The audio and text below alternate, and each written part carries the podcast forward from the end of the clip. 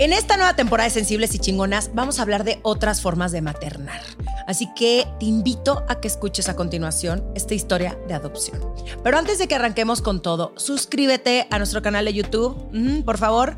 Y si estás escuchándolo en una plataforma de audio, ponle copy-paste y ponlo en tu chat de WhatsApp para que Sensibles y Chingonas llegue a los primeros lugares de popularidad. Está en tus manos, ¿ok? Y ahora sí, arrancamos. Esto, es Sensibles y Chingonas.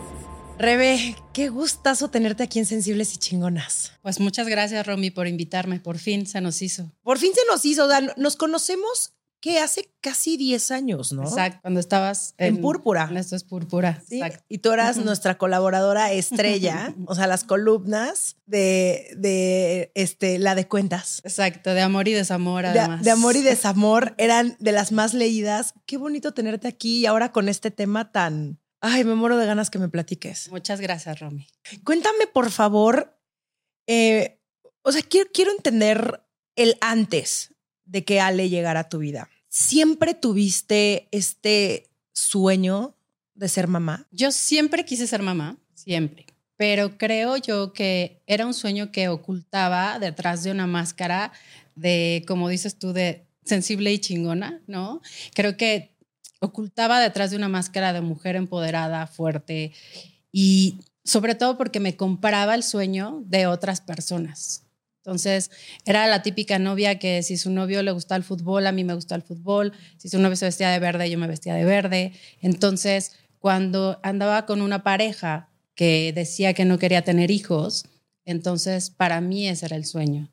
Entonces, creo que uno debe ser súper honesta, sobre todo con uno mismo, de saber cuáles sí son o no son tus sueños. Porque al final, pues me quedé sin la pareja y sin los hijos. Y, entonces no estás bien contigo misma, entonces no te sientes bien, no estás viviendo la vida que quieres. Y la vida que yo quería, sí era esta vida. Hoy lo sé porque ya lo estoy viviendo, pero, pero creo que ese sueño lo postergué muchísimo tiempo en pro de los sueños de los demás y en pro de estar bien o quedar bien con alguien. Y creo que es una de las principales lecciones porque esta decisión de la maternidad es una decisión totalmente individual. Sí, y, qué bueno que lo mencionas porque mm, eh, justamente el, este tema de es una decisión individual es probablemente la decisión por la cual yo no quiero tener hijos. Porque por más de que ames a la otra persona, por más de que quieras estar con la otra persona o veas tu vida al lado de esa persona, al final yo sí considero que el decidir ser mamá es la cosa más cabrona que vas a hacer en tu vida, porque no hay vuelta atrás. Y, y a mí me aterraba, o sea, eh, de, hecho, o sea, ya que tomé la decisión de que no quiero ser mamá, eh, me aterraba durísimo el, al final voy a estar sola en esto, ¿sabes? Pero quiero regresar, antes de que yo te, también te, platique mi experiencia, pero quiero regresar tuviste parejas que seguramente sí quisieron tener hijos. ¿Qué pasó ahí? Mira, creo que, o sea, lo que dices de, bueno, de, de la decisión, creo que es algo súper importante, porque nadie te enseña a ser mamá, pero sobre todo nadie te enseña cómo decidir, cómo tomar esa decisión. Tú me estás contando tu experiencia, yo te estoy contando la mía, pero nadie a nuestro alrededor nos dio razones para sí ser o no ser. O sea, sí, el Instagram de todas nuestras amigas con bebés hermosos, riéndose, ¿no? Este, las películas, eh, romantizando todo el tema de la maternidad, diciendo, wow, ser mamá es hermoso, caminando por la pradera con florecitas y los hijos, ¿no? Sonriendo, o sea, el papá, la mamá, la camioneta, el perro, o sea, nadie nos dijo los pros y los contras de ser mamá. O sea, tú eres una mujer de negocios, sabes los pros y los contras de invertir en un negocio, de hacer un negocio o cualquier cosa pero no sabes los pros y los contras. O sea, porque además, si no quieres tener hijos y tú lo sabes perfecto cómo te han criticado y cómo te han tirado hate por decir, no quiero ser mamá, no me gustan los niños, no quiero ser mamá, ¿no? O sea, y también te está persiguiendo el tiempo, te está persiguiendo la sociedad, te está persiguiendo el mundo entero para cuándo vas a ser mamá. O sea, ¿cuándo? ¿Cuándo vas a ser mamá? Vas a ser mamá. Tienes que ser mamá. Desde que eres niña te ponen una muñeca y vas a ser mamá y vas a jugar a la mamá. Y siempre es ser mamá, ser mamá, ser mamá. Entonces, ¿cómo puedes tomar esta decisión de ser mamá o no ser mamá? Como dices tú, es, es lo más fuerte que he tenido en toda mi vida. De hecho, yo no soy la misma que conociste hace muchos años. Yo no soy la misma desde el día que empecé a ser mamá, porque es algo, como dices tú, es lo más cabrón que te puede pasar en la vida. O sea, más allá de que si hay vuelta atrás, o sea, es, es es que te cambia como mujer y no en el sentido de cambiarte de frase de Sanborns, ¿no? De, de, de, que te cambia y, y, es lo más hermoso. Del, o sea, claro que es bellísimo, pero también es fuertísimo y también es súper cansado y también es súper retador. Entonces, creo yo que, que, que ese tema de, de tomar la decisión, creo que es el primer paso para arriesgarte, ¿no? Porque, como dices, no hay vuelta atrás. Y cuando empiezas a ser mamá y te empiezas a volver loca de, de, que hay un montón de cosas que te cambian, entonces es ahí cuando dices, wow, ¿qué hice? ¿No? O sea, ¿qué hice? Sí, sí tienes que estar muy, muy segura de esta decisión.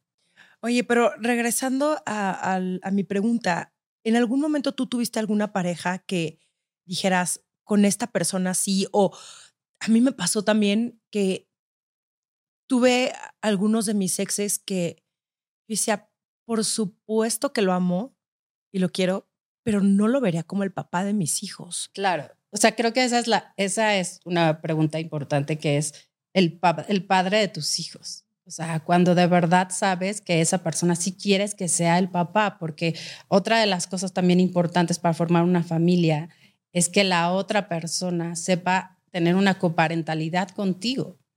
O sea, ¿qué pasó con mis parejas? Que algunos no eran el padre de mis hijos por más que yo los amara, ¿no? Y, que, que, también creo que de pronto también idealizas esa parte y que tampoco a ellos se les enseña a ser papás, porque hay veces que yo decía, sí, claro, con él, con él hasta el final, nos casamos de blanco, o sea, sí, la familia, pero es algo que no nos enseñan tampoco a preguntarnos cuando estamos en pareja, ¿estás de acuerdo? O sea, no, no, no, no sabe si el otro quiere, no quiere, sabe lo que es la coparentalidad, porque hoy yo lo veo, o sea, veo a tantas de mis amigas que se están divorciando, que sus, e, este, sus parejas no colaboran en el, bueno, no, no es que colaboren, no coparentan con ellas, no están a cargo de, también de la familia. es cuando digo, no, es que así no es, así no quería yo, ¿no? ¿Sabes que Ese era probablemente uno de mis mayores miedos. El el tener que maternar sola. Totalmente. y porque mi experiencia, agradezco muchísimo que tengo un papá que toda la vida ha estado presente, se ha desvivido por mi hermana y por mí, y esa fue mi experiencia. Entonces yo pensaba, yo quiero esto en, en algún punto, ¿no? Cuando yo pensaba en, bueno, sí, sí o sí no, claramente quería eso, pero lo que yo veía a mi alrededor, sobre todo las parejas que yo tuve, era lejanísimo a un cierto grado de responsabilidad. Yo decía, no mames, estos cabrones más bien lo que quieren es una mamá. O sea, ¿en qué momento voy a tener un hijo y otro hijo? Claro, que además siempre eh, muchas mujeres dicen, ¿no? ay, es que parece que tengo dos hijos, ¿no? Y es. Güey, no lo digas. cállate, por favor. Keep it to yourself. Qué horror, qué oso. Como que, ¿por qué? Y además, siento que esta frase hasta lo dicen como en como ve todo lo que hago yo por este güey, ¿no? Y, y, es que esa era mi idea de, de, del tema de la maternidad. O sea, si quería algo, o sea, si es de los dos, es de los dos. Aunque sea una decisión individual, tiene que ser una, tienes que encontrarte con esa persona que tenga esa idea y que tú tengas esa idea y entonces se juntan y entonces va el proyecto. ¿no? Es como tener un socio de negocios, ¿no? Y que es literal, es un socio de negocios que le va a entrar con el mismo dinero, que le va a entrar con, con el mismo trabajo, que le va a entrar todo, ¿no? Entonces, respondiendo a tu pregunta, no, no encontré al, al, padre de mis hijos cuando no era consciente de lo que se necesitaba para ser el un padre responsable. Yo creo que en ese momento estaba idealizando a las personas con las que estaba, ¿no? No, no sé si realmente hubieran sido buenos padres o no. Eh, hasta ahorita ah, eh, no han sido papás, entonces tampoco sé si, si eran o no. Y en el camino de, de, de, en este camino amoroso y en este camino de, de, conocer a otras personas, pues yo creo que no me he topado realmente con alguna persona que, que, que sea, ¿no? He conocido sí a muchos papás realmente, eh, este, realmente amorosos y re, realmente que coparentan. Y, y, y, es ahí cuando va cambiando tu opinión de los hombres y también va cambiando tu opinión conforme pasa el tiempo, ¿no? De qué pareja quieres. O sea, si hoy me preguntas, yo sí quiero tener una pareja y quiero tener una pareja que sea familiar, que quiera tener una familia o que ya tenga una familia, ¿no? O sea, que, que, eh, que, pueda, tener, que pueda compartir lo mismo, porque tener un hijo no es nada fácil, ¿no? ¿En algún momento eh, consideraste un inseminación artificial? Eh, ¿Eso sí, sí, sí, estuvo ahí en, Yo en... fui al doctor, okay. me dijo, estás perfecta, vas, dale, ¿no? Con este, ve El catálogo. hacerlo normal, ¿no? Este, eh, pero mira, intentarlo hacer a la mala con, con alguna persona no me parecía algo ético, ¿no? Porque ah, no, además, no. Este, porque además, imagínate, o sea, ibas a estar con alguien que no quisieras, no amaras, o deja tú eso, no te cayera bien o no fuera un buen padre, toda la vida atado solo porque tuviste un hijo. Entonces, no me parecía. Segunda opción era inseminación, pero tenía tantas amigas que habían sufrido tanto, o sea, y que habían invertido tanto dinero tanto esfuerzo, tanta salud, tanto, eh, tanto física como mental, y no les había funcionado, que no me quedaron ganas de hacerlo, ¿sabes? O sea, no o sea, lo intentaste. No lo intenté. O sea, sí fui y a la par que otras amigas lo estaba intentando y dije, no, no quiero porque, ¿sabes cómo las veía, Romy? O sea, las veía súper desgastadas. Sí, sobre todo cuando empieza esta...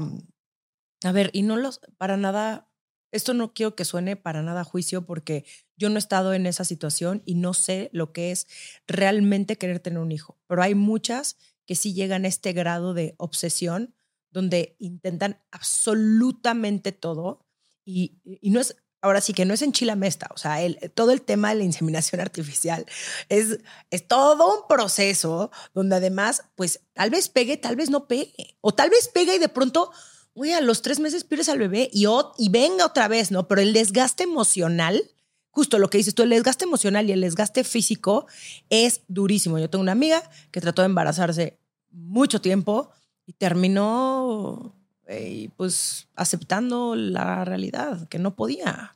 Y sí, es durísimo y, también. Y es que mi tema es, si la maternidad es tan desgastante, tan fuerte, tan cansada, tan, Imagínate que llegues a ese proceso ya totalmente desgastada, o sea, mentalmente y psicológicamente y, y, y en temas de salud física. ¿ok? O sea, sí, yo también respeto muchísimo, o sea, porque pues si vas por tu deseo, vas con todo, pero hasta qué grado, como dices tú, es sano querer ser mamá. O sea, hasta qué grado vas a permitir que tu cuerpo, tu mente, tu relación de pareja, tu vida entera, ¿no? Eh, se quede mermada para poder ser mamá. O sea, ¿hasta qué punto es sano? O sea, hay personas que, que, que habían perdido cinco bebés, por ejemplo, ¿no? O sea, cada vez es un desgaste, ¿no? Entonces, cuando llegaran a ser mamá, pues ya vivan muy cansadas, muy desgastadas, ¿no? Entonces, por eso es hasta qué punto es sano querer eh, eh, lograr ese sueño, o sea, qué es lo que estás sacrificando. Incluso seguramente habrás conocido alguna amiga que incluso terminó separándose porque, porque ya era un desgaste de parte de ambas personas, ¿no? Entonces, yo cuando vi eso... Sí, sí termina tronando a la pareja. Claro, o sea, cuando vi eso dije, no, yo no quiero llegar así a la maternidad. Y que además en mi familia, tanto de mi mamá como de mi papá, hay eh, dos niños que llegaron por adopción. Entonces, bueno, ya no son niños, ya tienen treinta y tantos años, pero para mí, desde que soy chiquita, pues ya. eso era parte de mi vida, eso era parte de, de, mi día a día. O sea, no era como de. Porque además, hace muchísimos años, la adopción era un tema que no se hablaba en ningún lado. ¿no? claro, no, o y sea, que además es secreto. Como, es adoptado. Sí, ¿no? es adoptado. Y, oh, y no lo digas, y es un secreto, y no lo cuentes. Y también era muy común engañar a los niños y decirles que sí eran niños, este, que sí eran hijos de la familia, y al final se enteraban cuando eran adultos, ¿no? Y creo que eh, gracias a Dios y gracias a, a, a, toda este, a esta fuerza de hijos por adopción que empezaron a luchar contra esos secretos, para que esos secretos no existieran, porque ahora sí que este, la verdad nos hará libres. Entonces, hay que vivir con esta verdad y hay que vivir con esto y hay que eh, eh, abrirlo para que todo el mundo sepa qué es la adopción, para que todo se haga de manera legal, para que todo el mundo sepa de qué va, de qué trata, por qué es y cómo tratar y cómo, y cómo hablarlo, porque es una forma más de convertirte en mamá o papá. Es una forma más. No es un acto de caridad para nada, no es un acto de caridad. Este, tampoco es una tienda de hijos para que tú elijas qué es. Sí, sí, era lo que te iba, era, era justo mi pregunta. Ale tiene tres años. ¿En qué momento tú dices, voy a empezar el trámite de adopción? ¿Cómo es un trámite de adopción en México? ¿Qué tan fácil o difícil? Sé que eh, no es tan sencillo como mucha gente creería, ¿no? Eh, ¿Qué tuviste que hacer tú para, también como para, para prepararte mentalmente y decir, órale, voy con todo, ¿no? Pues mira, eh, se vino la pandemia y la pandemia nos encerró a todos y nos hizo como meternos más en nosotras mismas y, empezar a sentir de una forma distinta, ¿no? Creo que el estar ahí, darte cuenta que se nos iba la vida en segundos, que, que, que tenías que, que, hacer las cosas, pues mientras todos hacían galletitas, yo dije, ¿por qué no este, empiezo mi trámite de adopción? ¿no? Y entonces empecé el trámite de adopción. Ya más o menos había como investigado de qué se trataba. Eh, todo el mundo te dice, es un trámite muy difícil. Pero, ¿qué más podían esperar? El trámite tiene que ser riguroso, porque te van a dar un niño, niña, un adolescente, te van a dar un ser humano a tu cargo. Claro. Entonces tienen que ser muy rigurosos porque yo puedo decir, Romina es, o sea, es súper buena onda y es una buena persona, o sea, denle dos, o sea, pero de eso no va la adopción. O sea, primero que nada, la adopción va de buscarle una familia a los niños, niñas y adolescentes. ¿Por qué? Porque tienen un derecho de tener una familia. Nosotros tenemos un deseo de ser papás, que es completamente distinto tener un deseo que tener un, eh, eh, un derecho, ¿no? Constitucional, este, de divino, yo le digo, ¿no? O sea, después te vienen una serie de documentos que te piden antes de poder entrevistarte. O sea, te piden todos tus documentos, desde acta de nacimiento, estado civil, este, te vienen todo el tema de tus ingresos, que no necesitas ser una persona millonaria, simplemente necesitas tener el dinero para mantenerte a ti misma. Y la criatura. Y, para poder mantener a alguien más, ¿no? O sea, no te están pidiendo, oye, tienes que ir, llevarlo a la escuela más cara, ni nada por el estilo, sino simplemente pues ser una persona que tengas eh, el suficiente dinero para poder eh, eh, hacer esos gastos. Estás escuchando Sensibles y Chingonas. En un momento regresamos. Sí, tú que me estás escuchando. Por, si no lo sabías, tengo un club de lectura donde leemos mujeres que nos inspiran, nos cuestionan y nos invitan a ver el mundo con otros ojos. Búscanos en Instagram como arroba el book club de Romina para conocer el libro del mes y también para echar el cotorreo en Telegram. Te invito a que aprendamos las unas de las otras a través de historias. Pero tú te metes entonces así como adopción de niños Sí, Ciudad de México y te redirige al, al sitio del DIF. Sí, exacto. O sea, el, el, único órgano que es, este, está facultado para poder eh, dar eh, niños, niñas en adopción es el DIF. Aunque pasen por una, eh, por una institución privada, es el DIF quien al final tiene que dar esa legalidad. O sea, también hay instituciones privadas. También hay instituciones privadas. Y cada estado de la República tiene una ley completamente diferente. O sea, por ejemplo, en la Ciudad de México sí puedes adoptar como persona soltera, pero en otros estados no. En otros estados te piden estar cinco años casada por lo menos. En algunas instituciones privadas te piden estar cinco años casada y además por la iglesia, ¿no? Entonces, eh, pues tienes que ir viendo en qué estado, en tu ciudad, el DIF, eh, qué son los requisitos que piden. O ir tocando todas las puertas que haya, ¿no? Para saber cuáles son los requisitos que te piden. O sea, te piden un montón y los pueden checar en la página del DIF.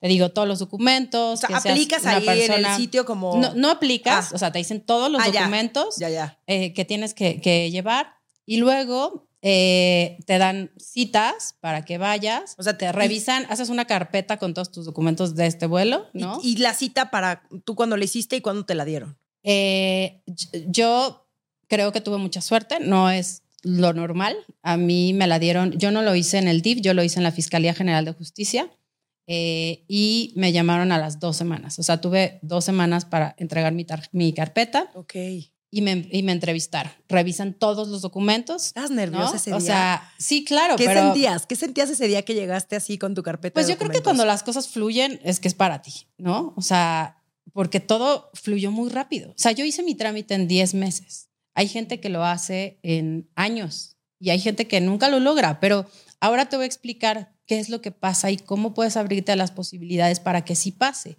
¿no? O sea, te revisan todos los documentos, que todo esté bien, etcétera, etcétera, y luego empiezas con entrevistas, empiezas con entrevistas psicológicas.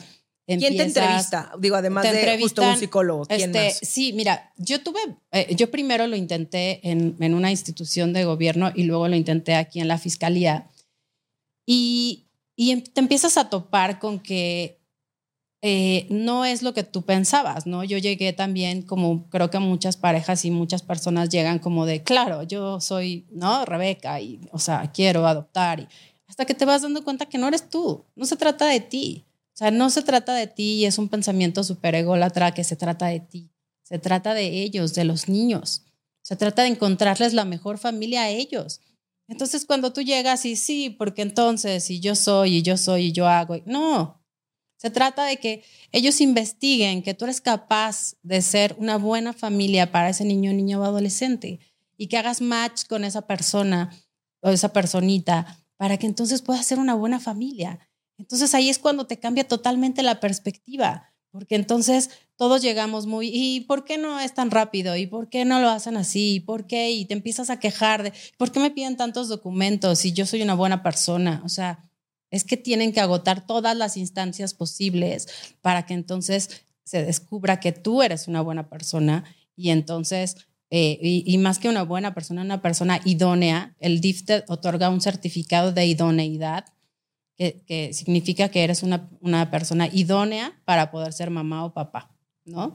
Y a partir de ese certificado, entonces empieza eh, una búsqueda, ellos empiezan a buscar eh, si hay eh, una personita que sea adecuada a ti. Tú puedes decir, quiero niño, niña de tal o tal edad, ¿no? O sea, claro que si dices quiero un niño de cuatro años, pues entonces las posibilidades van a ser menores, ¿no? Entonces hay que estar un poquito abierto a este tema. ¿Y tú estabas segura que querías una niña? No, yo quería que el universo Dios o como le llames me sorprendiera. O sea, así como si fueras mamá biológica, creo que, que pues hay pocas sorpresas en esto. Entonces yo dije, quiero un niño o una niña de cero a cuatro años, ¿no? Que este, o sea, y al final pues tuve la sorpresa porque además en otras instituciones te dicen por tu edad ya no te podemos dar bebés, eh, es muy difícil que tengan una niña chiquita, o sea, todas las posibilidades. Pues mira, eh, no todos los niños, niñas que están en el, en el DIF o es que están en las instituciones son aptos para adopción. ¿Por qué? Porque el principal derecho de los niños y niñas es estar con su familia biológica. Entonces, se agotan todas las instancias para que estos niños se puedan reintegrar a su familia, porque te repito, lo importante son ellos, no nosotros. Entonces, se agotan todas las posibilidades para saber quién eh, cómo se pueden reintegrar a una familia. Porque además de todo, pues, pues las adopciones no vienen de, de un lugar bonito. Las adopciones vienen de un, niño, niña, adolescente que vivió violencia, que vivió maltrato, que vivió abandono, que vivió una historia bastante triste, ¿no? ¿Y a ti te cuentan esa historia? Sí, a todo mundo le cuentan esa saben, historia. Saben perfectamente bien Todos quién, es, o, quién es la mamá o quién es el papá o quién... Sí, te cuentan toda la historia y, y, entonces, bueno, te digo, o sea, esa parte de que no todos los niños están, eh, este, son aptos para, para adopción, porque primero es eso, primero es reintegrarse con su familia. En el caso que no puedan reintegrarse con su familia, entonces ya son aptos para, adopción, ¿no? Entonces, para todo esto, pues ya pasó un tiempo. O sea, no sé, cuando los niños, de pronto aparece un niño que fue abandonado, ¿no? Eh, de pronto te dicen, oye, pero, ay, que me lo den ahorita. Pues no, porque hay que hacer toda una serie de investigaciones que tardan mucho tiempo, porque realmente son investigaciones exhaustivas para saber si ese niño o niña tiene una familia ¿okay? con la que pueda reintegrarse. En caso de que no, entonces se, empiezan a ser aptos para adopción. O sea, y, por ejemplo, en ese caso de abandono, abandonan al niño y supongamos que sí tiene familia. Entonces, ¿qué pasa? Es como un momento donde el DIF empieza a investigar si la familia, si le pueden ahora sí que sí, reintegrar. O sea, a ver, cuando encuentran un niño una niña, ¿qué, ¿qué, es lo que pasa? Pues tienen que investigar de dónde es, se lo robaron. Eh, hay ¿Por qué lo abandonaron? ¿Por qué lo abandonaron? Hay, una, este, hay personas embarazadas que estaban por aquí, por esta colonia. Este, hay que checar las cámaras. Este, hay que checar, o sea, hacen toda una investigación. O sea, no es así de, ay, sí, mira, se lo encontró. O sea, no, eso ocurre en las películas. Y cuando creemos que las instituciones no trabajan, no es cierto, sí trabajan y sí trabajan. Por supuesto que hay burocracia y cosas que, que, podrían ser perfectibles, pero, pero hacen una buena investigación para saber si ese bebé, ¿no? Eh, tiene una familia biológica, ¿ok? Porque no es solamente nos contamos una historia ay, sí, la abandonaron. Pues no sabemos, o sea, no sabemos. Y además tampoco podemos juzgar. Sí, no sabemos Todo, el, todo el background de la persona. O sea, no podemos tampoco juzgar, ¿no? Entonces, bueno, eh, por supuesto que es algo horrible, sí, es algo horrible, pero nadie ha estado en su lugar, nadie sabe por qué, ni nadie ha pasado por, por, esto, ¿no? Entonces, bueno, de ahí, entonces, volviendo al, tema que me preguntabas, es, eh, pues sí, por la edad, de pronto te dicen, ¿no? Bueno, pues tienes cuarenta y tantos años, no, pues no, o sea, te tocan niños de tal a tal edad. ¿En serio? Este, pero yo tuve la suerte y yo creo que ahora sí, sin, sin dejárselo todo a, algo, a un ente, ¿no? Este, yo sí creo que el destino, el universo, Dios, o como quieras llamarlo, en lo que quieras creer, hizo que mi hija y yo estuviéramos conectadas. Y no creo que haya hija más perfecta que mi hija. O sea, de verdad sí estábamos destinadas a estar juntas. Y yo tuve un trámite que duró 10 meses y eh, con una bebé que tenía un año, 11 meses, ¿no? Entonces, eh, pues para mí fue algo maravilloso porque contra todo pronóstico, porque soy una persona soltera, porque soy una persona que tenía cuarenta y tantos años, eh, no te van a dar un bebé, no te van a dar, este, no, este, te vas a tardar muchísimo. Cuando yo empecé con, con, eh, con el proceso, ¿no? Hay algo que sí me prometí a mí misma y era que no me iba a desgastar en este tema. No es que no la iba a intentar, solamente que no quería mermar mi, mi, salud física o mi salud eh, mental en este camino de ser mamá. Era mi decisión, no que todo el mundo tenga que ser así. Era mi decisión que no iba a hacer eso y que iba a ver cómo fluían las cosas y cómo se iban manejando las cosas. Me preparé, sí. Tomé cursos, sí. O sea, leí, sí. Fui a terapia, sí. Ahora, ¿por qué hay mucha gente que se tarda tanto? O por qué dicen que el, proceso es complicado, ¿no? Primero porque lo que te dije, no todos los niños son susceptibles a adopción. O hay algunos que sí encuentran a sus familias, pero que pues no, no dan la patria potestad, ¿no? O sea, hay como un pleito legal ahí. Segundo, porque em, pues tienes que estar bien psicológicamente. O sea, eso, si eres mamá biológica o mamá adoptiva o como quieras, o sea, tienes que estar bien psicológicamente. Porque imagínate, si tú estás mal psicológicamente y tienes un, un humanito, una personita a la que le tienes que enseñar a gestionar sus emociones, bueno, te vas a volver loca, ¿no? Si tú no sabes gestionar tus emociones. El día que peor te sientes es el día que tu hijo, tu hija hacen más berrinches, se enojan, lloran, etcétera, etcétera, ¿no? Entonces. Sí, porque los niños son este, como esponjas. Totalmente. Y al final sí hay un montón de cosas que una tiene que sanar y trabajar y ver y cuestionarse antes de tomar una decisión que no mames, o sea, muchas pareciera que es como, ah, ¿por qué es lo que toca? Porque ya tengo cierta edad, porque ya me casé, porque ni siquiera se hacen esta este momentito de introspección de, ¿es realmente lo que quiero? ¿Estoy consciente de lo que implica? Yo, yo tengo una amiga que dice, yo no quiero tener hijos, pues soy muy egoísta. Y es que sí, está bien. Eso es lo que tienes que pensar. Tu amiga y yo tenemos muchas cosas en común. ¿Sí? Tienen que, o sea, tienes que compartir absolutamente todo, tu vida, tu cuerpo, tu, o sea, todo, absolutamente todo. Y no es que lo demás eh, eh, pare, o sea, lo demás no para, tu trabajo es el mismo o más, este, eh, el aseo es el mismo o más, la ropa se multiplica, todo se multiplica, ¿no?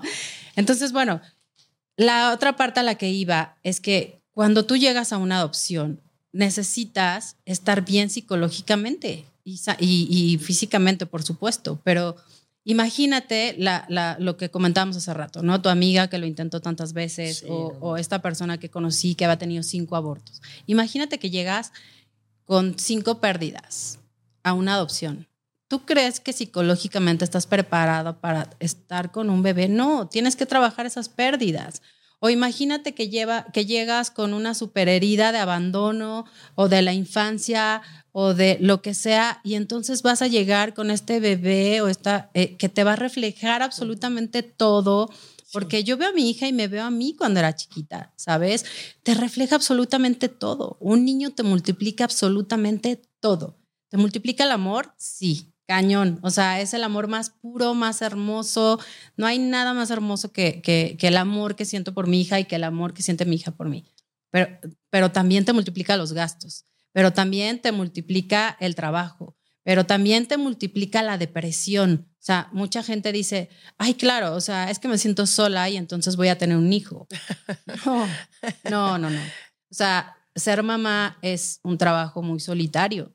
Entonces, si eres mamá y, quieres tener un hijo por no sentirte sola, o sea, spoiler alert, vas a sentirte 10 veces más sola. Mejor contrata por seis meses Netflix y ya, para que te sientas menos sola. No mames. O sea, es que absolutamente ningún ser humano va a llegar a curar tu soledad.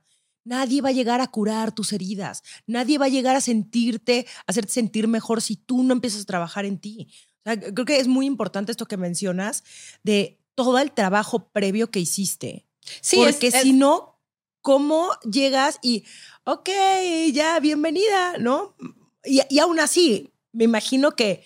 Sí, también lloro en el baño, o sea, se ven muy bonitas mis fotos en Instagram, pero también voy al baño y lloro. Por supuesto, sí, por supuesto que tienes seguramente estos momentos de, de mucha confrontación. Y, y ahora, cuéntame el día que por fin conoces a Ale. Pues mira, eh, quiero regresarme solo un pasito adelante de, de, esto que dices de la preparación es como karate kit, ¿no? O sea, es, empiezas a, limpiar, este, ¿no? La puerta para que em, al final acabes, este, como karateca con, con alguien, ¿no? Pero eh, es, ir todo lo que tu vida te va preparando para ser mamá. O sea, o bueno, para cumplir o no tus sueños, llámese ser mamá o llámese ser lo que sea, ¿no? O sea, todo lo que te va preparando la vida. Y en mi caso fue tenía que estar sana, tenía que haber cerrado heridas. Yo creo que hace a lo mejor unos años no hubiera podido tomar esta decisión. Y hoy, cuando estoy con mi hija, siento que puedo estar mucho más tranquila y mucho más contenta y, y con una, una educación mucho más consciente y mucho más positiva que lo que pude haber sido hace unos años, ¿no? ¿Cómo eh, conocía? qué bonito que mencionas esto, porque hay muchas que creen que justo, que hay una edad límite para ser mamá y que si no tienes que si ya llegaste a los 35 ya valiste madre y no es cierto. Y yo lo veo, también tengo una de mis amigas que tuvo a su tercer hijo el año pasado y dice, la he disfrutado mucho más, porque estoy más madura, porque ya me la sé, porque estoy en otro punto de mi vida. Entonces también eso hay que, hay que rescatarlo, el, claro, acá quien le toca en diferente etapa por algo, ¿no? Y porque también uno lo decide, pero el, el ser mamá después de los 40 también tiene un montón de beneficios. Claro, porque a mí sí me dices, ay, no, es que no viajé, no, hombre, yo ya me viajé un montón, ¿no? O sea, y además también ya viajo con mi hija. O sea, ya nos fuimos a Chicago a pasear, o sea, ya viajo con ella. O sea, no, no, no me vino a truncar nada, pero lo que me digas, o sea, el éxito cambia, cambia totalmente tus parámetros de éxito. O sea, antes sí mi éxito era profesional y entonces y mi éxito es verla sonreír todos los días. O sea, me, me llena, me hace sentir plena. Punto. O sea, porque además también vivimos como muy engañadas de, sí, somos súper poderosas, podemos hacerlo todo y no, no es cierto, no podemos. O sea, sí, lo intentas, pero... Mentira. tienes que, que, que, ir dividiendo tu tiempo y tus cosas y demás. Pero por, por el momento, hoy, ahorita, mi hija es mi prioridad y mi hija es mi éxito total y, y demás. ¿Cómo conocí a Ale? O sea, un día me llamaron de la Fiscalía General de Justicia y me dijeron, eh, oye, necesitamos que vengas. Estábamos en pandemia, encerrados. Me dijeron, ¿ya tienes todas tus vacunas? Sí, ahí como que dije, pues, qué raro. Siempre me hablaban, o sea, yo siempre iba a, a, lo que me dijeran. A mí, dime, salta, salto, pinta una pared, pinta una pared, ¿no? Este, tráeme 10 documentos con 25 copias cada una, está. O sea, todo lo que me dijeran yo lo hacía. Y ese día me, me llamaron, entro, voy yo sola, porque pues el trámite lo hice yo sola, ¿no? entro a, una, a un lugar donde habían como seis personas, eh, que eran como seis funcionarios de, de, ahí de la fiscalía, y la directora me dice, bueno, Rebeca, este, pues te quería decir, porque además es de esos días que te levantas y que no sabes que va a cambiar el resto de tus, de tus días, que va a cambiar tu vida, ¿no? Entonces, Rebeca, te queremos decir que el comité, el comité que se reúne, ha decidido que eres apta para ser eh, mamá y te ha otorgado tu, este, tu certificado de idoneidad, ¿no? Y ahí, o sea, yo no sé qué noticia hayas recibido tú que te haya choqueado. Para mí, esa es la noticia que más me ha choqueado, porque me quedé así, o sea, ok, ¿no? Y, y, y entonces, eh, bueno, siéntate, ¿no? Y ya voy y me siento, había dos sillas. Que, que, bueno, era, una, era para otras parejas y bueno, esta era, en mi caso estaba yo sola, que después esa silla se volvió como importante, ¿sabes? Porque era de, entonces ya me senté eh, y entonces me dicen, bueno, eh, queremos decirte que hemos eh, encontrado una personita para ti. y entonces en eso me ponen en una tele, ¿no? la foto de mi hija junto a la mía, ¿no? Y, y, es, o sea, yo, yo no podía hablar, o sea, no podía gesticular, no, o sea, la mente se pone en shock, o sea, es ¿Qué está pasando? Como de, ya está sucediendo. ¿no? Esto que quería durante tanto, esto que quiero. pero pero no, o sea, no se compara hasta cuando ya te dicen, ya, ya es, ¿no? Y es así de, ¿what? Y, y, entonces nos ponen un side by side para, para ver cómo nos parecemos, cómo, cómo somos, ¿no? Y me dicen. Sí, está cañón, pero ahorita este, llegamos a ese punto. Me dicen, y tu hija se llama Alejandra, ¿no? Mi hermano se llama Alejandro Rumi. O sea, si yo hubiera tenido una hija biológica, le hubiera puesto Alejandra. Entonces, en ese momento, literal, volteé a ver al cielo, volteé a ver a Dios y dije, gracias Dios, esta es mi hija. O sea, de todos los nombres que podía haber, de todo lo que podía haber, ¿qué posibilidades había de que se llamara así? ¿Sabes? Entonces ya me empiezan a contar todo y, yo ya empiezo a ir así como Homero Simpson cuando está así, ¿no? O sea, yo no veía nada así ya. Y entonces, bla, bla, bla. Y entonces... Y ahí es donde te empiezan a contar la historia. Te empiezan a contar la historia, te empiezan a contar todo y de pronto me dicen, eh, ok, eh, ¿y quieres conocerla? Y es así de segundo shock, ¿no? O sea, claro. Y entonces eh, ya de pronto va la directora por ella a su salón y llega, y llega una cosita chiquitititita que, que, que estaba eh, caminando con sus piecitos, sus zapatitos, su vestido azul, ¿no?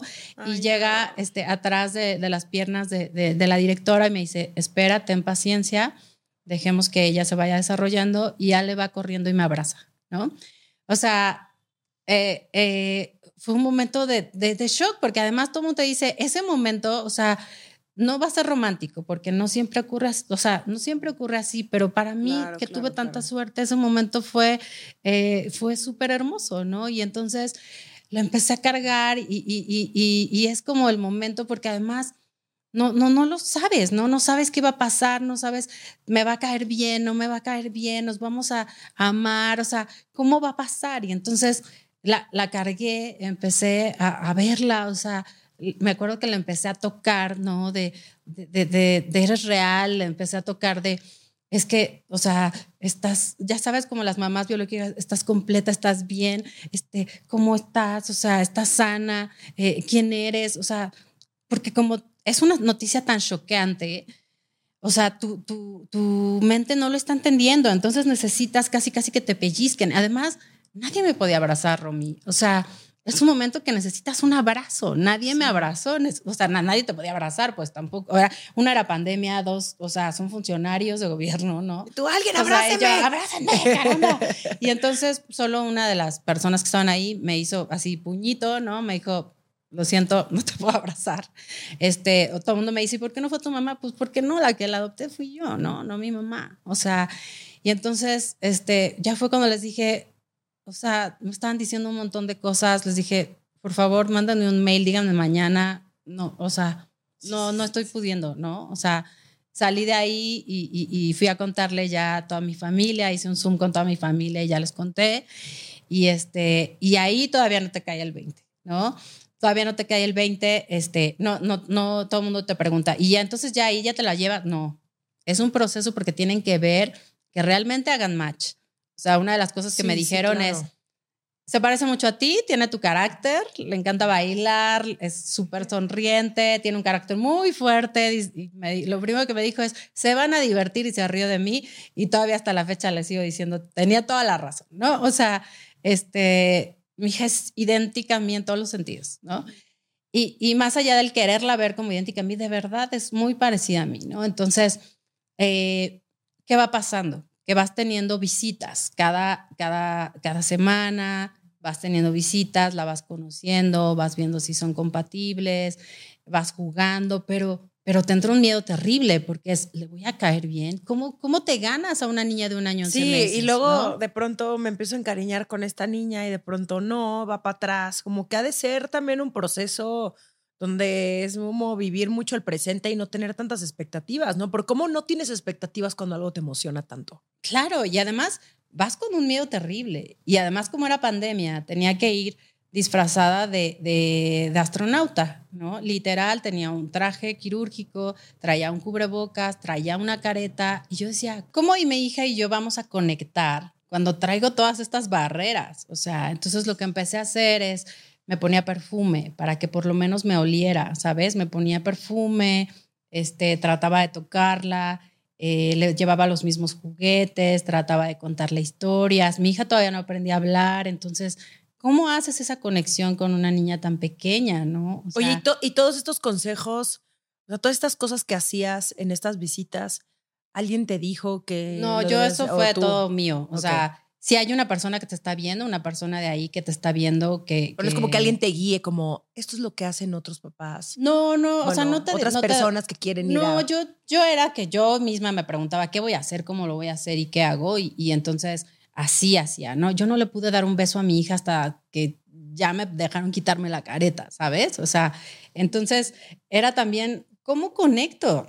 ¿Cómo conecto si no me puedo quitar esta careta? A veces hacía trampa y me quitaba la careta, pero me tenía que dejar el cubrebocas, porque además también, o sea, estás cuidando la salud. O sea, digo, yo no salía nunca, pero, pero si hubiera traído el virus, podía haberla contagiado a ella y a un montón de niños que están ahí adentro. Entonces, pues tenía que cuidarla, ¿no? Entonces, los primeros días me acuerdo que mi bebé se me quedaba dormida en los brazos y me decían, qué importante es es esto que estamos viendo, porque en realidad no conviví las primeras dos citas. Las primeras dos citas se quedaba dormida en mis brazos. Entonces, eh, y todavía ahí, todavía no seguía sabiendo lo que era ser mamá, o sea, todavía no, o sea, porque va pasando, llegamos al día del juicio, ¿no? El día que, que ya me van a dar la patria potestad y, en algunos casos pasa distinto, en el mío fue un juicio, hay una señora con su toga y su birrete y todo, ¿no? Y eh, eh, pues empieza a hacer el juicio, empieza a revisar todos los papeles, hay abogados, este, empiezan a hacer todo el, ejercicio de, de, la pérdida y la ganancia de patria potestad. Y, este, y uno de los momentos también más bonitos, porque eh, mientras tanto mi hija estaba en una sala lúdica con mi mamá, ¿no? Estaban jugando, estaban ahí, ¿no? Este, mi mamá muerta de miedo también dice, nunca me he quedado con ella sola y además con una cámara viéndola, ¿no? Así todo lo que hacían. Y en eso se acaba el juicio, yo, no, yo me enteré hasta después y le dicen a mi mamá, vas a entregarle tu hija, a, su hija a tu hija, ¿no? Entonces de pronto, yo, o sea, yo no sabía eso, de pronto entra por una puerta mi mamá con mi hija en brazos y me dice, hija, te entrego a tu hija.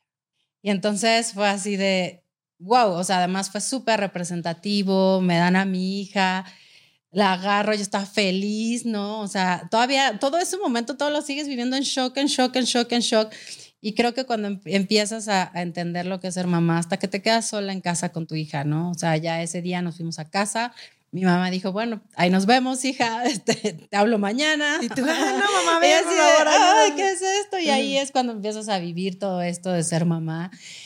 Pero cuando van pasando los días, es como te vas dando cuenta lo difícil que es ser mamá, lo difícil que es ser mamá soltera. O sea, porque uno, ¿no? Así de, ah, sí, empoderada y yo puedo todo y, no, no. O sea, no, no, no podemos todo. Necesitamos ayuda.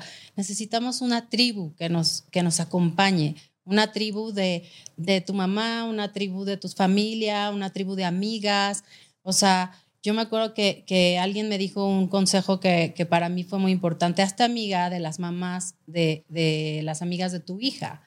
Y creo que hoy en día esa tribu me, me acompaña un montón. O sea, y los playdates y, y saber que otras personas están viviendo lo mismo que tú, porque no sabes si está llorando, si te hizo un berrinche, porque te hizo un berrinche, este, porque está desregulada emocionalmente, cómo tienes que educar a tu hija, o sea, eh, eh, eh, ahora hay una corriente que es la crianza positiva, ¿no? O sea, y es cómo tienes que ir entendiendo a ese ser humano, a ese humanito chiquito, para entonces irle enseñando el mundo, enseñarle que si se enoja está bien, pero que no puede pegar, ¿no? Enseñarle que si está triste está bien, pero que está mamá para darle los brazos.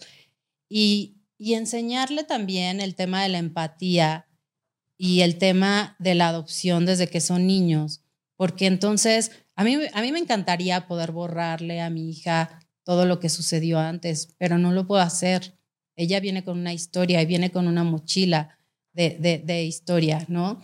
Pero lo que sí puedo enseñarle a mi hija es enseñarle dónde está su corazón, dónde está la empatía con, con, con esa mamá o ese papá que, que, que, no sabemos qué situación pudo haber vivido. Y enseñarle a mi hija eh, a ser sensible y chingona, ¿no? O sea, creo que eso sí se lo puedo enseñar a mi hija para que conforme vaya pasando el tiempo, sepa que, que la adopción solo era una forma más de ser mamá o papá, ¿no? O sea, y que ella no tiene la culpa de nada y que ella lo único que tiene que hacer es ser feliz y ser acogida por una familia como la mía, que somos mi perrito Toby, ella y yo, ¿no? Que somos estas, eh, estos tres eh, seres que, que, que, estamos juntos en la casa, ¿no? Como tú dijiste algún día que conversamos que dejar, dejáramos de romantizar la familia nuclear, ¿no? De, de papá, mamá, hijos y que quedarte con un, con un esposo solo por, por los niños o lo que sea. Entonces, yo hoy tengo mi familia nuclear, que somos nosotros tres, que, que, que, de pronto invaden mi cama y que están los tres, estamos los tres ahí acurrucaditos durmiendo, ¿no? Y, y, que, eh, y que, bueno, esa es mi familia, que si llega alguien a, a, querer, no a complementarnos porque no nos hace falta nada, eh, si llega alguien a querer formar parte de esta familia, pues será muy bienvenido, pero tendrá que ser alguien que comparta este sueño, este amor, esta perspectiva y, y, y, estas ganas de, de, tener, eh, de seguir manteniendo esta familia, ¿no? Entonces, eh, pues esta es la forma en que, en, que conocí a, a, mi hija y que hoy forma parte de, de esta familia. Estás escuchando Sensibles y Chingonas. En un momento regresamos. Mi segundo libro, El amor en los tiempos del like, ya está a la venta. Cómpralo en tu librería de confianza, en Amazon, escúchalo en Vic o descárgalo en Kindle. Y recuerda, ser una mujer chingona no está peleado con encontrar el amor. Oye, ¿y en tu empresa te dieron licencia de maternidad? Sí, hay, legalmente te dan seis semanas. Todas las empresas legalmente, también depende del estado, ¿eh? También depende del estado, pero legalmente. Los seis semanas si es que adoptas. Sí. Porque si tienes un hijo biológico son tres meses. Exacto. ¿Por qué no te dan lo mismo? Pues es algo que se está peleando y que, o sea, legalmente hoy son seis semanas. En algunas empresas, en la mía, ya se está peleando para que no sean estos tres meses o seis meses. Que se les da a las mamás biológicas. Porque evidentemente después de tres semanas yo llegué, o sea, toda apaleada al trabajo, así de, que espérenme, ¿y cómo te acomodas con, con la bebé? Y, o sea, y entonces, ¿no? El horario de mamá determinas, luego la bañas y luego, o sea, en lo que te acostumbras es bien difícil porque, porque no es que eres súper mamá y eres súper la empleada del mes y súper chingona, no es así, porque llegas... O sea, de verdad, el término no puede ser distinto. Lampareada, o sea, literal, lampareada así de, espérenme, o sea, y, porque el trabajo sigue siendo el mismo que tenías antes, que te desvelabas y te quedabas a las 2 de la mañana trabajando. Sí, porque las empresas, hay muchas que no han entendido tampoco que hay mamás en sus empresas que no han cambiado las políticas, o sea, es todo un sistema también que no beneficia ni a las mamás ni a los papás, o sea, es por igual, pero todavía peor ¿no? A las mamás. Pero es que volvemos a lo mismo. A los papás no les dan seis meses. No, les o dan. sea, a los papás les dan dos semanas por.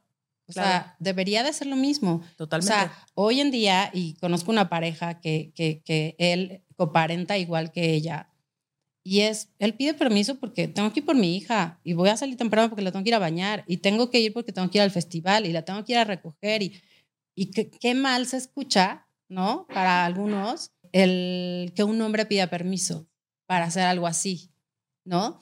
Y, y, que eh, eh, si una mujer pide permiso para ir a un festival, va, pero si un hombre pide permiso, ¿qué pasa? ¿No? Entonces, e, e, es eso también, es, es, que tiene que haber una igualdad, o sea, desde ahí, desde la sociedad completa tiene que haber una igualdad. O, el tema, por ejemplo, de los cambiadores que, en, no hay cambiadores en los baños de hombres. Sí, sí, sí. Solamente en el baño de mujeres. Exacto. Entonces, ese tipo de cosas se tienen que ir haciendo para que, para que todos y para que los hombres también aprendan a hacer, eh, a coparentar. ¿no? no significa que no existan, sí hay muchos, pero, pero también pobres porque no, no, no saben cómo hacerlo. ¿no? Creo que hoy ya hay una mayor disposición. Yo tengo un hermano que es completamente eh, un papá de tiempo completo y además trabaja, ¿no? O sea, entonces eh, yo tengo ahí mi ejemplo, o sea, veo cómo, cómo sí, es de dos, igual, es de dos. o sea, es de dos, no es de uno y listo, bye, ¿no? O de yo trabajo y tú cuidas a los niños, no. Porque tampoco es que ser mamá no, no, no sea un trabajo. Entonces, bueno, pues eso. Es un no, no es un trabajo porque no te pagan. Exacto. O sea, pero. Eso lo aprendí con mamá Godín. no es un trabajo porque no te pagan, pero pues igual, o sea, tienes que hacer un montón de cosas. O sea, yo nunca, este, creo que nunca me había percatado de todo lo que había hacer, que, hacer en una casa hasta que tuve a mi hija, ¿no? O sea, hasta ¿Cómo es ser mamá soltera? Pues yo no sé cómo es ser mamá casada. ser mamá soltera, o sea, es, es eh, pues de pronto decidir si quieres que tu casa esté limpia o que tu hija sea feliz, ¿no? O sea, ya al principio era así de, ya por favor, y ya al final solo quieres ser feliz. Es una relación de enamoramiento con tu hija o tu hijo, o sea, es eh, eh, compartir, es reír, es también es llegar cansada en la noche, es también a veces querer que alguien te ayude, pero pues hay veces que no, no hay nadie que te pueda ayudar, ¿no? ¿Tienes tú alguien que te ayude? No, pues a veces mi mamá pues me, me, me, echa la mano, pero, pero no, no, no es siempre. Ella no vive conmigo y además tampoco es su responsabilidad. Ella tiene su vida. Claro. Y creo que eso yo lo tengo súper claro. Ella tiene su vida, sus cosas y listo. Y es, o sea, pues por ahí oí que yo creo que es una leyenda, tendría que preguntarle a un veterinario, que creo que decían que los flamingos pierden un poco, pierden su color rosa mientras tienen a sus crías, ¿no? Eh, porque están eh, eh, cuidando a sus crías. Y, creo que es un poco lo que nos pasa a las mujeres cuando los niños están chiquitos. Perdemos un poco nuestro color rosa de flamingos, chingonas, ¿no? Eh, y, no por menos, sino porque yo hoy, o sea... Es una etapa también. Pero, y además depende de cada persona, ¿eh? Yo, yo, yo, Rebeca, yo creo que ahorita es momento que mi hija necesita todo de mí que necesita que esté con ella. A veces si te dicen, oye, no quiero salir el fin de semana, híjole, yo quiero estar con ella, quiero jugar con ella, quiero estar presente, quiero sentirla, quiero carcajearme, quiero ver películas, quiero llevarla al teatro, quiero llevarla al cine, quiero, quiero hacerla feliz. Yo hoy estoy tan enamorada que quiero estar ahí. No significa que mi color rosa no vaya a salir otra vez, porque también es un tema de mujer que vas perdiendo un poco, te vas perdiendo a ti misma, ¿no? No, no, no está bien, ¿no?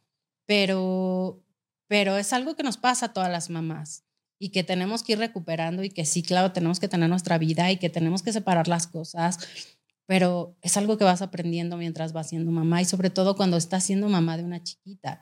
O, sea, y, y, entonces, pues, pues en eso estoy, o sea, estoy aprendiendo a, a, cómo ser yo misma, estoy aprendiendo a llevar terapia también para saber cómo, cómo puedo ayudar a Ale a que, a que Ale viva su vida eh, y, y, a que llevar, todo el tema de la opción, porque además la gente piensa de, ay, es bebé ni se acuerda. No, no, no es que se acuerde. Primero es la verdad. Segundo, es, es algo que traemos en el cuerpo, ¿no? O sea, no es un recuerdo que ella se vaya a acordar de qué pasó, pero sí es algo que va a traer en sus recuerdos, ¿no?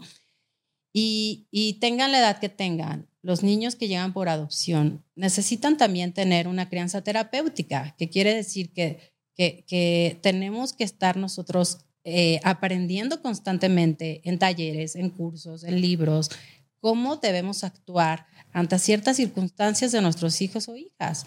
Entonces, tenemos que estar, ser sus terapeutas, enseñarles por qué duele, dónde duele, eh, por qué pasa esto, por qué pasa el otro. O sea, lo que te decía, yo quiero enseñarle a mi hija dónde está el corazón, dónde está la cabeza, dónde están sus culpas, dónde están sus miedos para entonces que, pueda ser una niña que pueda llevar las circunstancias, porque no le puedo borrar nada. Ojalá tuviéramos esa varita mágica de hacer felices a los niños y listo. pero tenemos no esas huellas ahí bien presentes. Y las tenemos todos, ¿no? Sí, claro, obvio. Y entonces, por eso es que hay que llegar sana mentalmente a, eh, con nuestros hijos. ¿Y cómo abordarás o cómo abordas el tema de la adopción con Ale? Pues. ¿O está muy chiquita? No, desde ahora nosotros jugamos a adoptar a los muñecos, ¿no? Ah, ya, ok. Eh, le platico la historia de, mi perrito Toby, que, mm, que, lo adoptamos, ¿no? Este.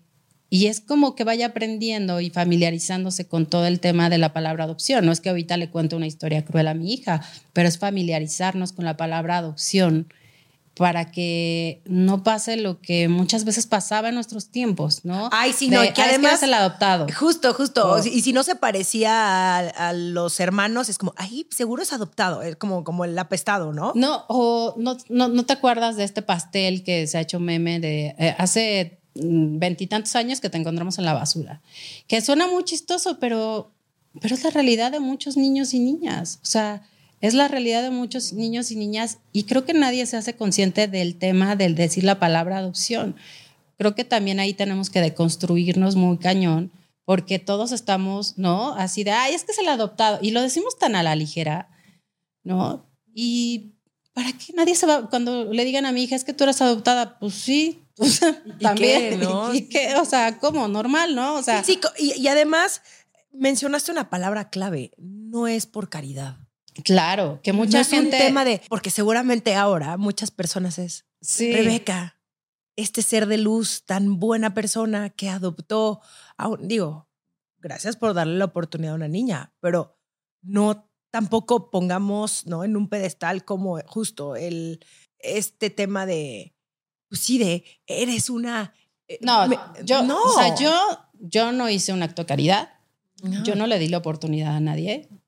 Ale me dio la oportunidad a mí de tener una familia. La valiente fue Ale, que tenía un año, once meses, y tomó su maleta y se vino con una señora que ella no conocía. Ella fue la valiente, ella fue la que me dio la oportunidad a mí. O sea, no, no, no hay más valentía que la de ella. O sea, que, de que esa bebé tan chingona de, de venirse a vivir conmigo no es un acto de caridad. ¿Por qué? Porque no, no, no, no, no somos nosotros los importantes, no somos nosotros los que estamos haciendo un bien, estamos formando una familia, ¿no? Entonces, eso es lo importante, formar una familia. No me voy a ir al cielo, por lo menos no por eso. Eh, no me voy a ir al cielo por eso. O sea, no estoy haciendo algo bueno. Está, está haciendo ella algo bueno por mí, sí, completamente. O sea, a lo mejor la caridad la está haciendo ella. ¿Te juntas con otros mamás, papás de niños adoptados? Sí, totalmente, porque además, cuando mi hija crezca, pues tiene que saber que hay otros iguales, ¿no? Y hoy en día creo que ya es mucho más fácil saber eh, eh, esto y compartir esto. Entonces, pues ella tiene amigos que llegaron por adopción eh, y conozco mucho más gente.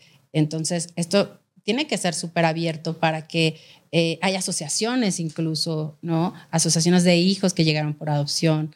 Eh, y a mí me parece, cuando yo descubrí que, que, se llama La Voz del Hijo y que y hay diversas asociaciones que hay de, de tema de adopción, cuando escuché la voz de ellos hablar, es cuando me di cuenta entonces cómo hacerlo, porque es muy fácil escuchar la voz de nosotros los papás, pero ¿qué piensan ellos? ¿No? ¿Cómo viven ellos esta parte de la adopción? Entonces, me parece que escuchar sus voces y que mi hija sepa que esto es algo normal, no es algo que le pasó solo a ella, que le pasa a mucha gente, ¿no? O sea, y, y, que esto para ella tiene que ser algo normal, como lo es todo en la vida, o sea, como lo es todo en la vida. Yo no tengo por qué guardar un secreto, ni por qué tener un secreto, ni por qué hacerlo, ay, ¿no? Y eso es parte de la deconstrucción. Y además que, que todo el mundo sepa y de pronto tú te enteres generalmente siempre sucede por alguien más, no, ni siquiera por los papás, ¿no? Porque de pronto lo vio, eh, porque alguien la cagó, porque alguien... Exacto, ¿por qué hacerle un secreto a algo que está hermoso? Claro. Algo que es muy bonito. Claro, y, y, además, pues no es, es, simplemente la forma en la que tú llegaste a una familia, pero no te define como persona. No es que es el adoptado, no. Cada persona tiene un nombre, un apellido, una familia y simplemente es la, tampoco te dicen, ah, tú eres la biológica, ¿no? O sea, pues no, tú eres la inseminación artificial. o sea, no te dicen tampoco eso, ¿no? Que también tiene sus cosas. O sea, pues así, oh, la inseminación, o la biológica, o la adoptado. Pues no, o sea, no te define como persona. Es simplemente la forma en la que tú llegaste a una familia y punto. O sea, no hay algo más. O sea, no, no hay ningún secreto como lo era hace muchos años, que, que nadie lo sabía. Y si hoy yo estoy frente a un micrófono hablando y compartiendo esta historia, que es mi historia, no la de Ale, es mi historia, compartiéndola con todos, es porque, uno, quiero que los demás, o sea, quiero empezar a deconstruir esta parte de la adopción, ¿no? Que me parece que los medios de pronto también lo tienen muy castigado, como las novelas, ¿no? De es que es el adoptado, el bastardo, ¿no? O sea, eh, em, otra, porque yo alguna vez escuché a Federica de Cabá decir que ella había adoptado a sus hijos como mamá soltera. Y a mí eso, escucharla a ella, me hizo saber que yo también podía lograrlo. Entonces creo que muchas mujeres, eh, y espero que si alguien tiene este sueño, sepa que se puede y que simplemente tienes que trabajar en ello y prepararte toda la vida para llegar a una maternidad sana, que es lo que todo el mundo quisiéramos hacer. Que también me vuelvo loca, no, no es así de, ay, sí, mi maternidad y es súper cool. No, no, no, me vuelvo loca y lloro y llego en las noches arrastrándome, ¿no? Así a mi cama de, ella como todas las mamás decimos, ¿no? Llegamos a la cama arrastrándonos a meternos TikTok por las venas, ¿no? Así de, no quiero pensar. Pregúntale a cualquier mamá. Le estoy preguntando a Pons, Pons le hace, Sí. Es que sí, o sea, ya después de, o sea, porque aparte ya terminas tu trabajo, ¿no? Y vas y duermes a tu hija, la bañas, la peinas, la no sé qué. Obviamente volteas, ves los trastes, ves la casa, dices, no, vas a tu cama y pones algo que te haga irte. Claro, obvio. Así de, hago ejercicio, lavo los trastes, TikTok, vamos. Sí, sí, sí. Mi hora ahí. Sí, hora y, yéndote y luego se te cae el teléfono en la cara porque te estás durmiendo, ¿no? O sea, eso es este, nuestro máximo de, de, ser mamás, por lo menos de niños chiquitos, ¿no? Y cada etapa va siendo distinta, pero hoy estoy dándole mi rosa a, a mi bebé. En redes hablas mucho del derecho de los niños por encima del de las madres. Platícame un poquito más de eso. Pues es lo que te decía de los niños tienen el derecho de tener una familia, ¿ok? Y las mamás tenemos el deseo. Es la gran diferencia. O sea, el, o sea, el deseo que, que, yo sepa no, no está en la ley, no es, ah, todo el que desea ser No, no está en la ley. Sin embargo, los niños sí tienen ese derecho a tener una familia. Por eso es que hay tantas familias esperando, porque tienen que pasar todos los procesos, ¿no? Y tiene que ser un proceso riguroso para saber que eres capaz de ser la familia de esa personita. Ellos no tienen que pasar por eso, ¿no? Por eso es lo importante en una adopción son ellos, los niños, niñas y adolescentes. Y nosotros tenemos que calificar para ser la familia idónea para ellos. Eso es porque está su derecho por encima del nuestro, de nuestro deseo. La diferencia es derecho, deseo, que es totalmente distinto. ¿Qué le dirías a las mujeres que están considerando adoptar? que lo piensen muy bien, que se informen sobre los niños y niñas que llegan por adopción, porque, eh, como te dije, llegan con una, una mochila de, de, vivencias, llegan con una historia, que, que sepan si son capaces de vivir con esa historia y de vivir con esa mochila que ya llegan sus hijos, que se preparen y que tomen terapia porque no es fácil. No es fácil. E, el, trámite, si dicen, es que no, es que el trámite es súper difícil. Ay, espérate a que seas mamá y es 10 mil veces más difícil, ¿no? O sea, eh, hay que prepararse muchísimo, leer muchísimo. O sea, es como, lo, lo he comparado alguna vez, como ir al maratón de Chicago, ¿no? O sea, para ir al maratón, ¿qué haces? Comes bien, estás sano, lees, te preparas. Todo eso hay que hacer para poder eh, ser mamá, como sea que vayas a ser mamá. Pero para ser mamá por adopción, hay que saber esa parte, porque en las películas se ve bien bonito, ¿no? Ay, sí, voy a adoptar, ay, ¿cuál escojo? Ay, ay, sí, no, ay, bueno, ya, vámonos y somos felices para siempre. Sí, la parte romántica de la maternidad que nos la han vendido súper bien, pero ya que empezamos a escuchar estas historias. Pero la parte romántica. Sí, es que es cuestionártelo. Aquí tienes dos cosas: la parte romántica de la maternidad y la parte romántica de la adopción. Ninguna de las dos tiene nada de romántico. Y entonces, si no sabes lo que significa tener un hijo por adopción, mejor no lo hagas, porque no es fácil, no es fácil, no todos los niños son, este, no todas las historias son, y yo cuento mi historia y sí suena muy linda, pero no todas las historias son así, ¿no? Entonces, si vas a tener un hijo por adopción, tienes que pensarlo muy bien, tienes que investigar cuáles son las historias que pudieran tener los niños que llegan por adopción y cómo puedes aprender tú a, a, a respaldar y a cobijar a, tu hijo o hija para que puedan salir adelante con toda esa mochilita de cosas que ya traen, ¿no? Oye, ¿cómo te gustaría, más bien, qué mensaje te gustaría que se quedara Ale? Que siempre tiene que, que pelear por sus sueños y ser honesta, estúpidamente honesta consigo misma para saber qué es lo que quieren en la vida y que siempre tenga amor en su corazón, ¿no? Porque eso le va a permitir perdonar, le va a permitir ver la vida de una manera distinta y que en la vida sí se puede ser sensible y chingona, que sí en su corazón tiene que haber mucha, eh, eh, muchos buenos sentimientos y que también puede ser una chingona en la vida.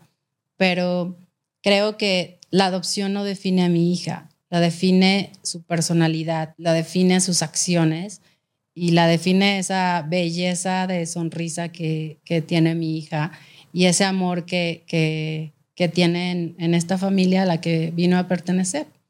Y, y, que es el amor más grande que he tenido en mi vida, que cuando te hablan de la maternidad, eh, yo cuando escuchaba la maternidad decía, ay, qué bonito es ser mamá, pero de todo lo que me contaban es diez mil veces mejor pero todo lo malo que me contaban es diez mil veces peor. Así que la maternidad es esta locura y este amor al mismo tiempo. Así que eso es lo que le diría a mi niña. Oye, ¿y tú qué es lo que más te aplaudes? Haber tomado el valor de ser congruente con mis sentimientos y mis pensamientos y no depender de nadie para lograr lo que yo quiero. Y no significa eso que es, ay, no necesito a los hombres, ¿no? O sea, eso no tiene que ver con eso. Sino volviendo al tema que decíamos que la maternidad es una decisión individual y que para mí ser mamá era algo que tenía, era un sueño que no gritaba a los cuatro vientos. Hoy que soy mamá, estoy segura de que siempre quise ser mamá y de que mi sueño sí estaba en lo correcto. Sí, que no nos avergüence eso que queremos hacer, ¿no? Eso que nos hace felices eso que realmente nos mueve, sea el querer ser mamá o el no querer ser mamá. Y es que imagínate que yo me hubiera quedado con esa pareja que no quería ser papá. O sea, hoy estaría lamentándome el no haber tenido eh, a mi hija, ¿no? Y hoy la veo a ella y lo veo a él y digo, no, claro, estoy en donde tengo que estar, estoy con quien tengo que estar. Y eso no fue cuestión de suerte, eso fue cuestión de elección. Ay, qué bonita historia. Eh, este podcast probablemente ha sido de los que más me ha conmovido, sobre todo el tema de maternidad me, me, me pega de distintas maneras, ¿no? Y, y, me encanta escuchar tu historia, me encanta escuchar eh, este amor tan hermoso que, que se tienen Ale y tú, que sí se encontraron y que, que hay una opción, ¿no? Claro, y hay muchas opciones, muchas opciones de, Justo. de hacer tu sueño y muchas opciones de, de, ahora que me dices el tema de que te conmueve el tema de la maternidad, hay muchas opciones de reconciliarte con la maternidad o con la no maternidad. O sea, hay muchas opciones de abrazar la no maternidad. Totalmente. Porque, porque después de ver la fría que es, híjole, se vale, se vale un montón. o, sea, se vale un montón. O sea, ¿por qué, por qué criticar a una no madre también, no? O sea, o por qué dejar de ser mamá por la edad, o porque no tienes pareja, o porque no tienes, o sea, lo que sí es ese ejercicio de honestidad, de saber si es lo que quieres o lo que no quieres, no lo que te dicen tus papás, la sociedad, tu pareja, etcétera, etcétera. El siempre serte fiel a ti mismo, siempre sobre todas las cosas. ¿Dónde te puede seguir la gente, Rebe? En arroba eh, soy mamá de corazón. Ahí me pueden encontrar en Facebook y en Instagram y platico mucho de todas esas historias de, eh, de Ale y mías. Muchísimas gracias por haber venido. Gracias a ti, Romy. Esto fue Sensibles y Chingonas. Síguenos en Instagram y Facebook como Sensibles y Chingonas. Y no olvides suscribirte a nuestro newsletter en sensiblesychingonas.com, diagonal newsletter.